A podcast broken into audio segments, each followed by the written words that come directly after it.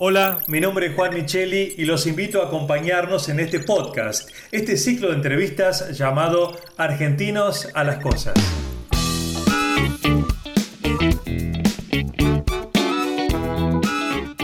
Argentinos a las Cosas es un espacio de reflexión para pensar los desafíos que enfrentamos como sociedad y así poder construir un país sustentable para todos en este siglo XXI. Esta es la propuesta de Argencom, la Asociación de Empresas Líderes de la Argentina del Conocimiento.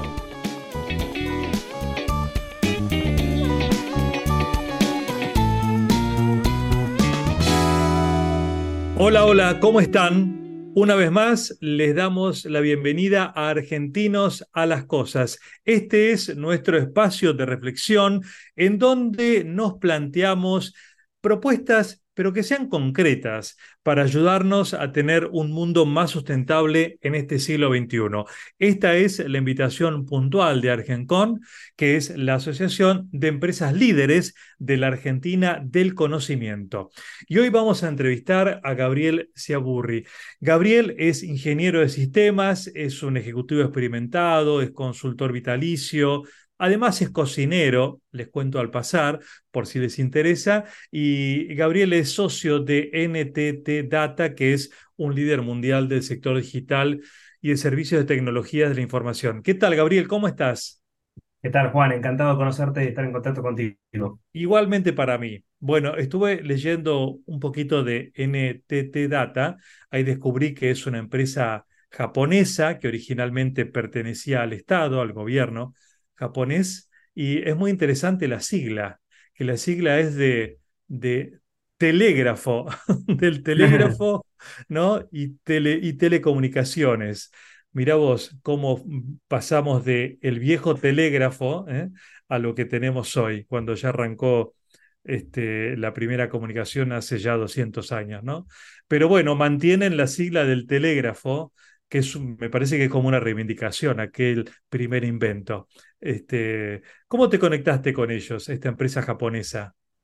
A ver, em, nosotros, yo pertenecía a, una compañía que fue eh, comprada por, por Entity Data.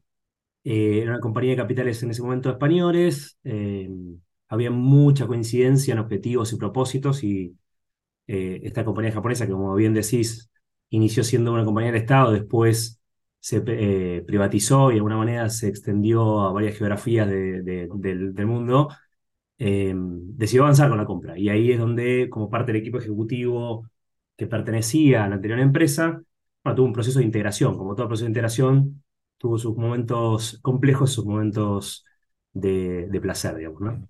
Y vos sos el director para salud y seguros de NTT Data en Argentina. Correcto, ese es, ese es mi rol. Me dedico fundamentalmente a, a promover nuestros servicios de tecnología en, en, organizaciones y clientes, tanto de lo que es salud como, como seguros. O sea, dan servicios de tecnología a empresas de seguros o empresas de salud, públicas y privadas, o obras sociales, por ejemplo. Públicas, privadas, tanto en el caso de salud, tanto financiadores, como se les llama en la jerga, sí. como prestadores. Exacto.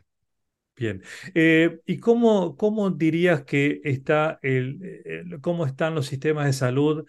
Es muy general la pregunta, ¿no? Pero para ubicarnos, de salud y seguros en, en la Argentina en relación a otros países. A ver, eh, en, en, similitud son altamente regulados con casi todo el globo, ¿no? Eh, particularmente en Argentina la tenemos un poquitito más difícil porque hay dos entes reguladores distintos manejando los dos negocios y no se escapa de la regla general de, eh, bueno, contexto inflacionario, eh, gastos muy asociados a, moneda, al dólar o monedas duras, y eso en general como negocio, como sistema eh, de negocio. En, lo que tiene que ver con lo estrictamente tecnológico, es heterodoxo. La verdad que hay, la mayor parte de las compañías de salud y de seguros están atravesando un proceso que por ahí se inició hace mucho tiempo con los bancos y con las compañías de telecomunicaciones, que tiene que ver con una renovación de sus sistemas, sistemas eh, más, eh, más relevantes, ¿no? los que manejan de alguna manera el negocio.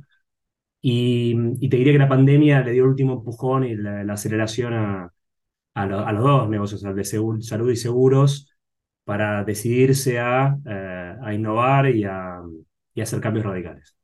Mm. Iba a preguntar por la pandemia justamente, porque, eh, a ver, estoy pensando, o mejor que nos digas vos, ejemplos concretos en donde a diario eh, estamos utilizando las tecnologías en estos sectores. Por ejemplo, si a, a mí me llega el seguro del auto por una aplicación del celular, ¿tiene que ver con lo que hacen ustedes? Sí, correcto, sí, es una forma de vincularte. Para el caso de seguros, eh, eh, te, doy un- una imagen que me parece bastante gráfica. Hay como una simetría de información entre quien, el asegurado y la compañía de seguros. Entonces esas compañías buscan de alguna manera que vos puedas navegar por esas miles de hojas que tiene una póliza y letra chica a través de formas inteligentes y tecnológicas como una aplicación. O sea, algo, con, algo que conocemos todos es una aplicación móvil que te facilita acceder a información sobre tu cobertura. Y Lo mismo con una de... prepaga, por ejemplo, que ahora está prácticamente descartada la credencial y tenés Totalmente. una aplicación de la prepaga con tu credencial ahí en el celular. Totalmente, y ahí te, te agrego más. El- el- la aplicación también sirve para las prepagas, para una manera u otra reducir el, el fraude y garantizar que la persona que se está atendiendo realmente está presente frente a su médico.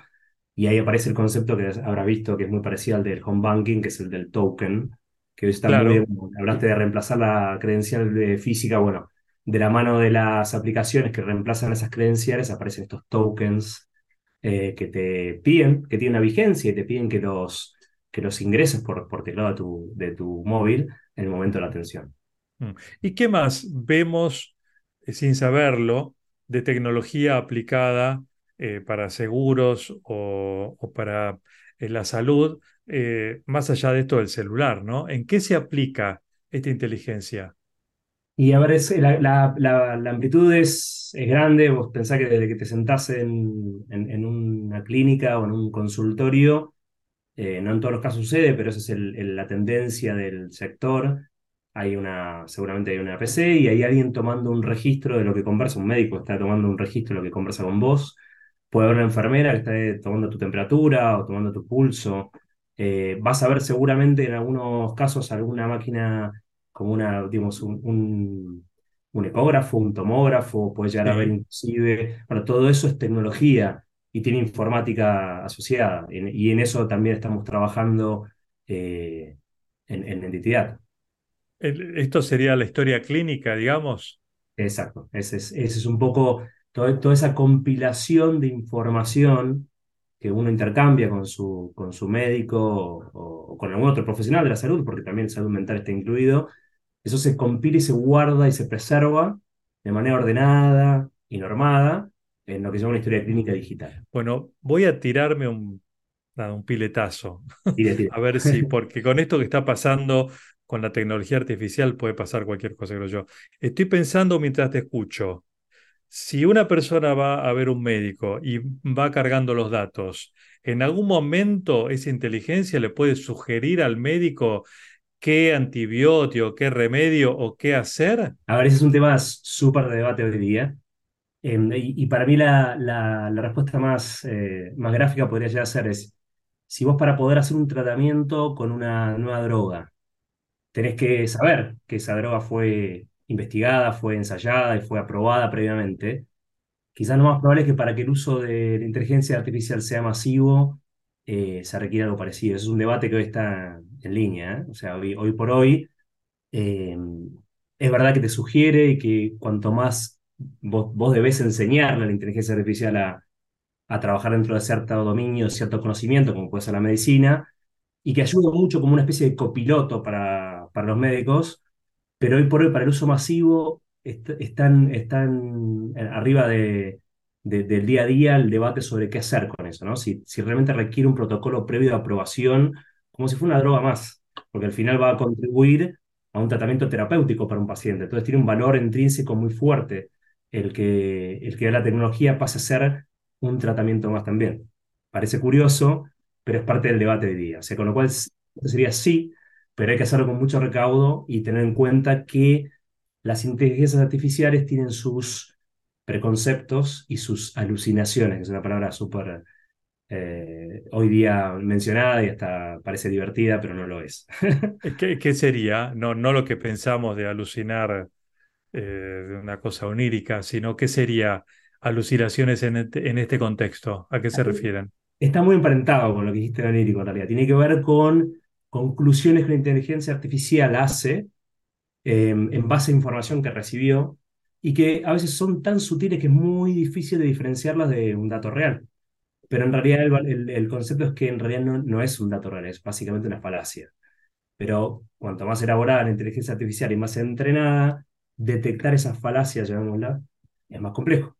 Y por eso se requiere todo un proceso de, de auditoría, se quiere, específicamente en el caso de salud, de equipos de ensayo médicos, profesionales médicos de, de la salud, que estén sentados y que de alguna manera corroboren y certifiquen que las respuestas que da esa inteligencia artificial tienen sentido y vayan ajustando el entrenamiento de esa inteligencia. Y eh, volviendo a una consulta médica, por la que hemos pasado todos en un momento, el médico en esa consulta es muy importante el interrogatorio que le hace al paciente, ¿no?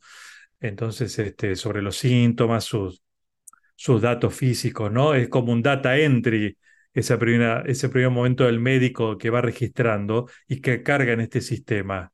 Eh, todo eso, las, las obras sociales, las prepagas, pueden, eh, digamos, este, trabajar sacando estadísticas eh, y generar, digamos, este, estudios. O sea, Ah, vinieron, si hay 3.000 pacientes de 40 a 50 años que presentaron estos síntomas, eh, ¿se está trabajando en eso también para eh, sacar conclusiones este, médicas? Sí, sí, eso, eso te diría que casi es, eh, sin importar el método, históricamente era, se hace en papel, ¿sí? Y ahora es informático, pero siempre se hizo. Es, es tal cual como decís, hay una entrevista inicial donde, por eso siempre, entre- no sé si te lo percibiste, pero la primera consulta que vos haces con un médico siempre suele ser la más prolongada, si no es que entraste por algún tema mucho más grave, porque hay toda una especie de, de relevamiento de antecedentes tuyos, familiares, personales, hábitos etcétera. Todo eso se va guardando. El- la forma de guardarlo que ofrece hoy la, te- la tecnología y la tecnología como la que hoy ofrece Entity Data, tiene que ver con que esa información quede eh, guardada de una manera estructurada. De manera que tal que no quede discrecionalidad de interpretación que se está registrando. Y con el pasar del tiempo y, y la multiplicidad de, de datos capturados, uno pueda sacar estadísticas. Obviamente esto siempre requiere una aprobación previa del paciente respecto a qué uso se le puede dar hay una componente muy fuerte, privacidad, confidencialidad, que tienen atrás los sistemas de salud eh, informáticos. Eh, pero sí, efectivamente hoy es una tendencia que no solamente sean las clínicas y los hospitales quienes guardan un registro de historia clínica, sino que también quienes pagan por esos servicios de salud, que son las prepagas y las obras sociales, sean capaces también de guardar información de sus propios eh, beneficiarios o afiliados y que sean capaces de tomar acciones de prevención y de promoción de la salud. Es decir, esto es bueno en dos aspectos. Desde el punto de vista de negocio, porque es mucho más costoso para una compañía que ofrece cobertura de salud atender a un paciente que ingresa con una problemática ya acontecida y, y- que, prevenirla. Y también para el, obviamente para el paciente, que al final evita incurrir, si es posible evitarlo, en una dolencia, cuando puede solamente por ahí, para a través del ejercicio o a través de una buena nutrición, este, mantenerse saludable. Eh, ¿qué pasa con esta, eh, con esta información, Gabriel? Porque me generan, se me generan preguntas, obviamente, ¿no? Porque eh, ¿se puede esta información compartir, eh, no con nombre y apellido, no digo que digan fulano de tal tiene tal síntoma, pero sí en cantidad para que, por ejemplo, un estado conozca o tenga una suerte de censo de salud de su población en ciertas áreas? o esta información es de exclusivo uso para una determinada empresa. ¿Se entiende la diferencia? Pues yo puedo no dar un nombre, pero sí decir, bueno, tengo 100.000 pacientes y esto a lo mejor no sirve para generar una política de salud determinada para un país. Si eso se, se hace, hay, hay distintos mecanismos para proteger que el dato que identifica de manera unívoca a un paciente sea visible para todo el mundo. Se usa el concepto de agregado, o sea, básicamente listas y sumas y totales segmentados para algún criterio, algún Sí, filtro. edad, sexo, Edad, de... sexo, ubicación geográfica, alguna Exacto, patología previa, una enfermedad crónica, claro. eh, algún tipo de tratamiento, si está por ahí eh, siendo, está dentro de algún programa con alguna medicación en particular. Estoy hablando de la droga, ¿no? De la presentación comercial del medicamento, que ya es otro, otro tema. Eh, sí, todo eso se puede hacer y ¿Eso ya hace. pasa? ¿Nuestra información médica ya circula? Y sí, ¿te acordás? No sé si durante la pandemia te acordás un poco el tema de las vacunas y estas estadísticas que las organizaciones públicas transmitían diariamente por, por, por, por televisión y por prensa, donde hablaban de cantidad de gente vacunada. eh, Sí, bueno, sí, todo cierto. eso, Sí, todo eso pero eran era, era en relación solo a la pandemia, ¿no? No con otras este, enfermedades o... Bueno, pero al final el- la pandemia tuvo, bueno, toda la espectacularidad del, del, del, del contexto global, pero al final hay campañas de prevención y vacunación regulares todos los años, Mm, y ese tipo de información, eh, no, de nuevo, insisto, no identificada en forma eh, personal, sí se sigue comunicando y se comparte, y con eso se toman decisiones de lo que se llama planificación sanitaria, que al final es claro. pensar qué tengo que, en qué tengo que asignar los recursos, que de por sí son escasos, para claro. potenciar lo mejor posible un sistema de salud que hoy está muy eh, integrado entre lo público y lo privado. Eh, eh, Gabriel, ¿cómo ves el a futuro? ¿Cómo va a impactar de acá a unos años en estas tecnologías la inteligencia artificial? ¿Qué, o cómo, ya impacta, ¿no? ¿Cómo, de qué otra manera va a impactarlo? A ver, nosotros en, en, Data creemos que o sea, ya tenés una, una, realidad hoy día que es, hace tiempo ya, podemos llamarle ChatGPT o, o cualquier otro nombre, pero hace tiempo que se utiliza el Machine Learning y la inteligencia artificial para resolver ciertas cuestiones del día a día, desde conciliar documentos que varían de formato para que un prestador reciba un pago por sus prestaciones de un financiador, hasta eh, eh, tecnología, digamos, eh, inteligencia artificial aplicada a que los turnos que alguien otorga no se caigan porque la gente no se presenta por distintas razones, o sea, checar un poco ese tipo de, uso ineficiente de recursos que son escasos, pues conseguirte un turno con un especialista te cuesta, y, y que alguien no lo use y lo desaproveche y le quite la oportunidad a otro, es, es oneroso para todo el sistema de salud.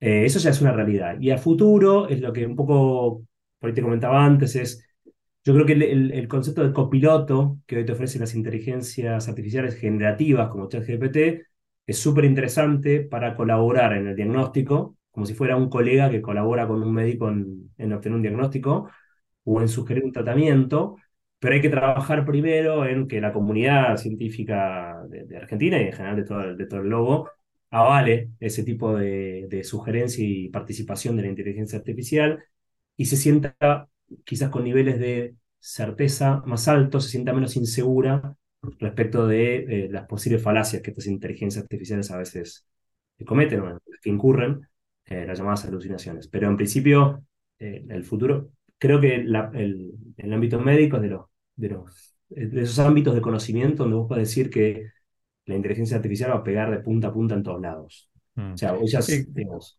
eh, se entiende lo que digo.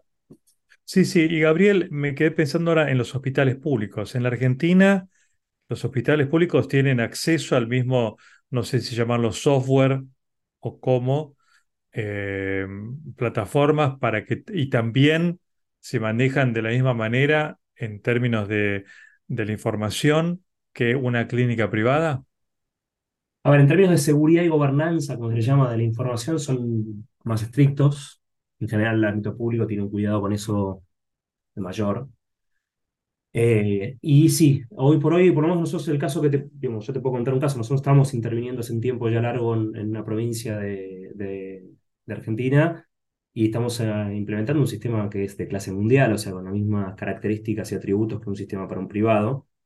Eh, tenés que tener toda una estrategia de, de instalación y de capacitación al personal, que por ahí es ligeramente distinta a un ámbito privado, pero las prestaciones son las mismas. Y el tipo de información que se guarda y cómo se guarda y por cuánto tiempo y bajo qué de seguridad es lo mismo, ¿no? Bien, perfecto. Bueno, eh, muchos temas para hablar con vos, pero vamos, este, tenemos que cumplir nuestros tiempos también. Y te quería preguntar sobre el concepto de Open Insurance. Eh. ¿a, a- a qué se refiere? De alguna manera es eh, encontrar una manera para que los eh, distintos protagonistas del mercado asegurador puedan interactuar con estándares. Esto también es una deficiencia de, hoy día del, área del sector salud. O sea, hoy la, necesidad de adoptar un estándar para conversar, no, no entre personas, sino entre sistemas, es, una prerrogativa para los próximos años, para el corto plazo. Open Insurance es eso, es encontrar, desde el punto de vista informático, mecanismos para el intercambio de información, también bajo criterios de seguridad, privacidad y confidencialidad, pero que al final potencien el beneficio para el asegurado. O sea, que al final se elabore, se arme un ecosistema de compañías que al intercambiar información están favoreciendo a ese asegurado porque obtiene mejores este, coberturas, porque obtiene nuevos productos e innovadores, porque consigue de alguna manera eh, un tratamiento diferencial si el comportamiento de ese asegurado es, es, es, mejor. Eh, y, todo eso solo sucede cuando vos podés crear un entorno donde la información fluya eh, con autorización del propietario del dato, ¿no? de quien es el dueño de la información. hoy cada, es como si fuéramos una torre de Babel, cada uno conversando de distinta manera sobre información que redunda alrededor de, un asegurado. Y eso dificulta y además es costoso, porque hay, eh, hay que hacer traducciones informáticas entre cada una de esas cosas que hoy eh, capturan recursos económicos que podrías dedicar a otra cosa. Bueno, y no puedo pasar por alto, Gabriel, para quien nos escuche, algo que es de, de todos los días en nuestro país, que es la crisis del sistema eh, de salud de la que se habla permanentemente. Entonces no podemos evitarlo, ¿no? Por lo menos yo te lo pregunto, porque estamos frente a, noticias muy preocupantes sobre la calidad de los servicios de las prepagas, viste, escuchaste, sabrás muy bien los médicos que dejan algunas empresas, que se quejan de la forma en que se les paga, la baja en la calidad de servicios, las empresas que están en riesgo de entrar en quiebra. Bueno, ¿cómo manejan ustedes todo esto? Porque hace al, al corazón del sistema de salud. Sí, ahora nosotros lo que pensamos es que la tecnología probablemente no te solucione un problema de regulatorio o de restricción eh, hoy día económica que tiene el, país, pero sí ayuda a optimizar procesos y por tanto genera, donde parece que hay escasez, ayuda a generar un beneficio. Entonces, en definitiva, eso también redunda en que un prestador pueda dar más servicios usando tecnología con el mismo costo, o que, que un eh, beneficiario, un paciente, pueda identificar o ser atendido eh, em, de manera, eh, aún a pesar de las dificultades que transita el sector, que se pueda de alguna manera optimizar costos y, por tanto precios. ¿no? ese es un poco el, uso de tecnología en casi cualquier sector, pero cuando está en crisis ese sector es todavía más importante el aporte que puede hacer un uso inteligente de la tecnología a, esas circunstancias. Esto, como todo, y, creo que no, no, digo ninguna novedad, eh, los, los, ciclos en Argentina eh, son así, pasan y, viene otro ciclo distinto y luego volvemos a incurrir en el mismo ciclo y así. Eh, pero en el medio lo que te permite la tecnología es asegurarte un, o tratar de buscar una mejora en el uso de recursos escasos, como los recursos humanos, como los recursos tecnológicos eh, como las, los espacios de atención, eh, y en eso nosotros tenemos una visión muy, eh, muy interesante de la tecnología, aplicando no solamente conceptos emergentes o tecnologías disruptivas, sino cosas más estándares que son probadas y que aseguran un retorno de tu inversión y hacen que aún en situaciones de crisis puedas continuar prestando servicios y encontrando oportunidades de negocio para que subsista tanto el, el que presta el servicio como que quien necesita reciba esos servicios de salud o de cobertura segura. Muy bien. Bueno, Gabriel Segurri, fue un placer escucharte. Muchas gracias por, por compartir eh, esta experiencia. ¿eh? Gracias. Gracias a vos, Juan, y Bien. Bien, gracias a Gabriel y por supuesto, gracias a todos ustedes por acompañarnos y hasta la próxima.